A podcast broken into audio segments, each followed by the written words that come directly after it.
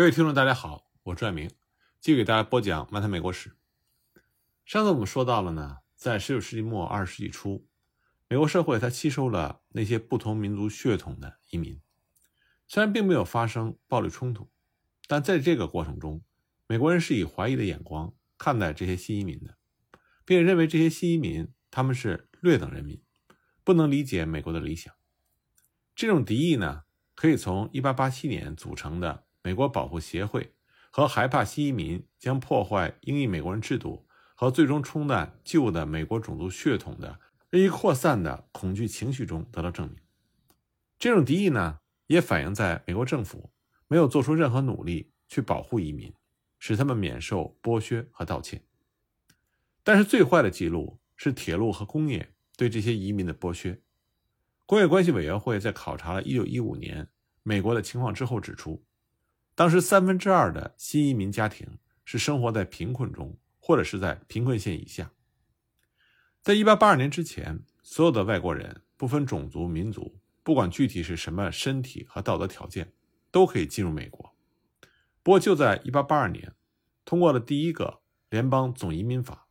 并且在加利福尼亚人的坚持之下，开始限制移民。也正是从这一年开始，华人进入美国被长期排斥，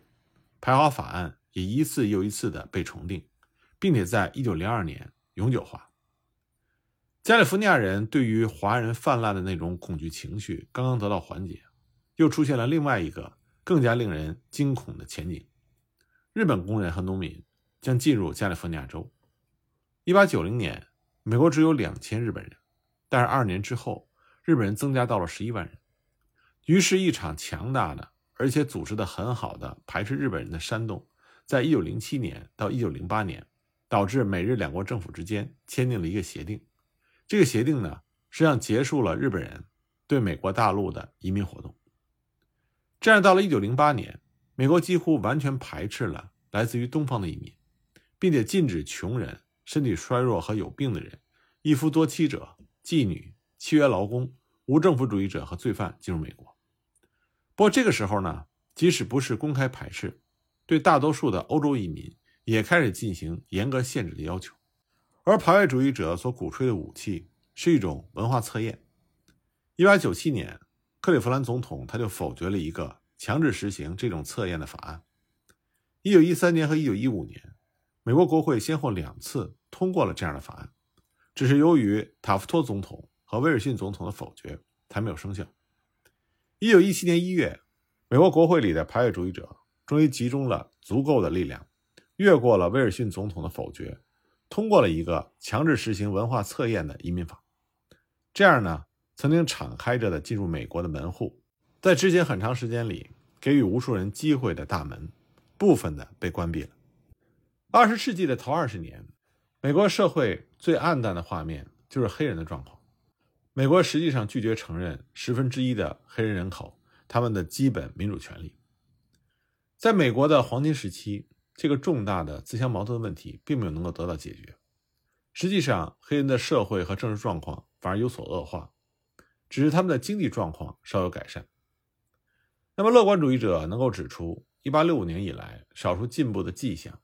比如说，美国黑人他们的文盲率从1865年的95%。降低到了一九零零年的百分之四十四点五，而且呢，在一九零零年到一九二零年这二十年之间，甚至取得了更大的进步。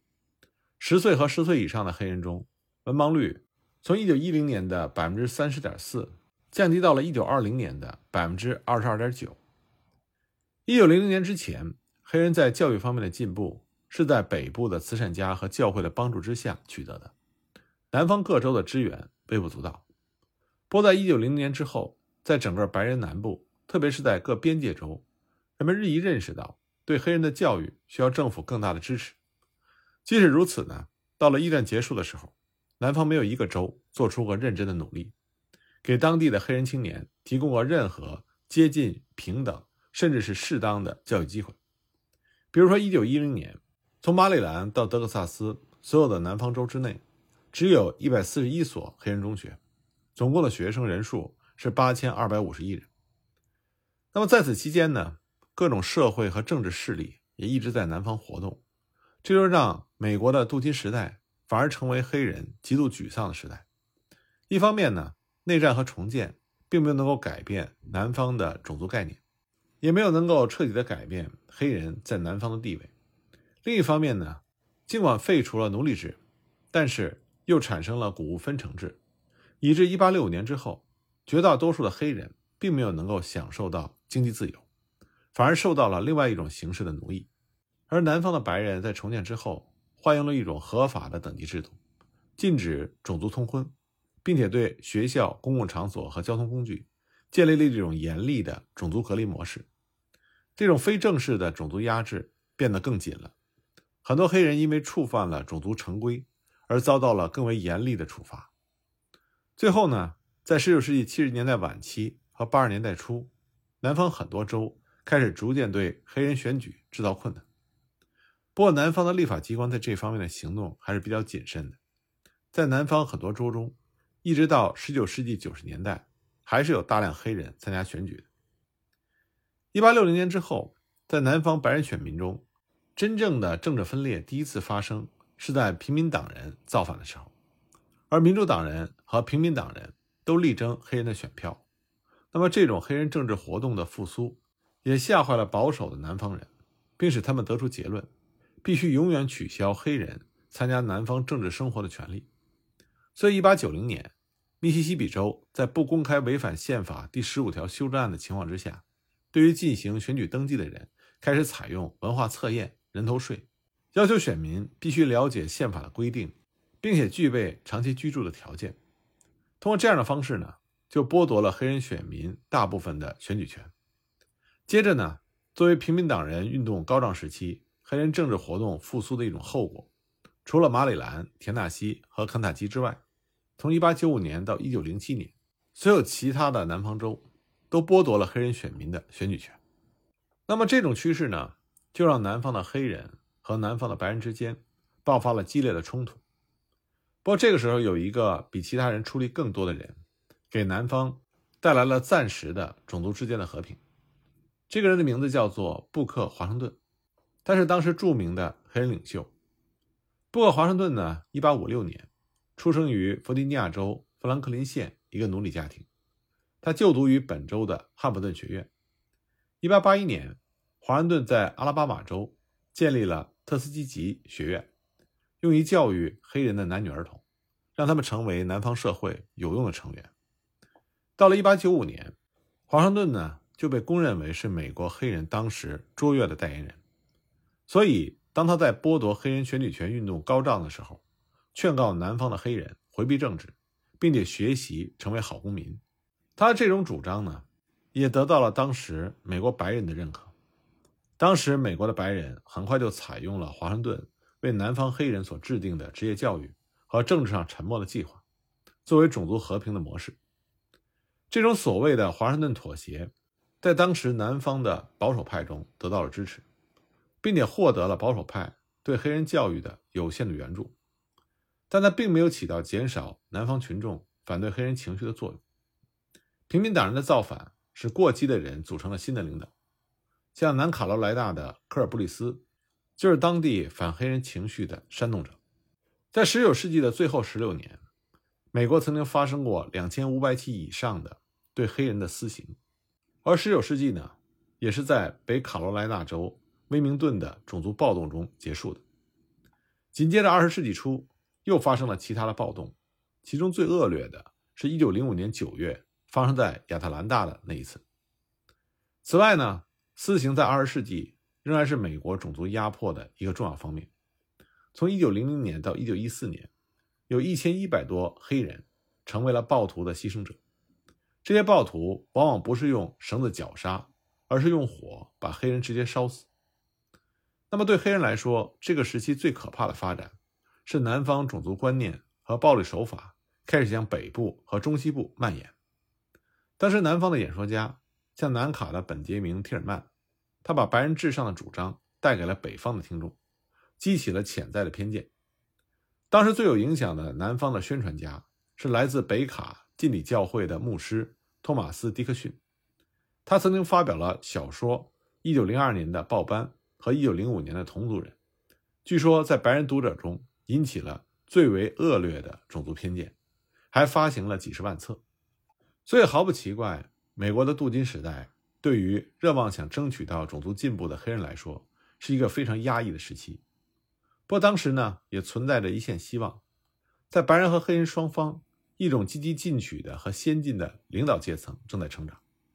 在富有战斗精神的黑人之中，最重要的是一位青年的黑人学者威廉·杜波伊斯，他是麻省人，获得了哈佛大学的历史博士学位。一九零五年六月，多波伊斯和一小群黑人知识分子在加拿大的尼亚加拉瀑布聚会，通过了一个争取黑人政治和经济平等的纲领，并且宣布他们决心开展一场新的争取黑人解放的斗争。一九零六年，在南北战争期间约翰·布朗起义的西弗尼亚州哈珀斯渡口召开的会议上，尼亚加拉运动重申了他们的决心，并且鼓起了新的勇气。那北方的进步派和争取社会正义的那些进步人士，最初呢对尼亚加拉运动并不太注意，后来是在1908年8月，在伊利诺伊州离林肯家乡半英里的斯普林菲尔德发生了一次反黑人的暴动，这样北方的那些进步人士终于认识到北方也即将南方化的威胁，于是呢，尼亚加拉运动的那些黑人和一群著名的白人教育家。牧师、编辑和社会工作者，在一九零九年林肯生日纪念日这一天，集会于纽约市，仔细研究了种族关系中的危机。一年之后，他们就组成了全国有色人种协进会，保证为了废除一切强制隔离，为争取平等公正的对待黑人，并为扩大黑人儿童的教育机会而奋斗。全国有色人种协进会在它的建立时期，唯一的黑人职员就是。杜博伊斯，他是该组织的宣传与研究部主任和机关刊物《危机》这个月刊的主编。那么，对杜博伊斯的任命也表明，布克华盛顿妥协的反抗终于在北方进步派中得到了强有力的支持。这也表明，北方的美国人总会有一天将重新发现他们平等主义的传统。之前我们也说到了，在十九世纪末期，美国的教育出现了稳步的发展。当时在公私立学校和高等学术机构中注册的人数增加了百分之十九点二，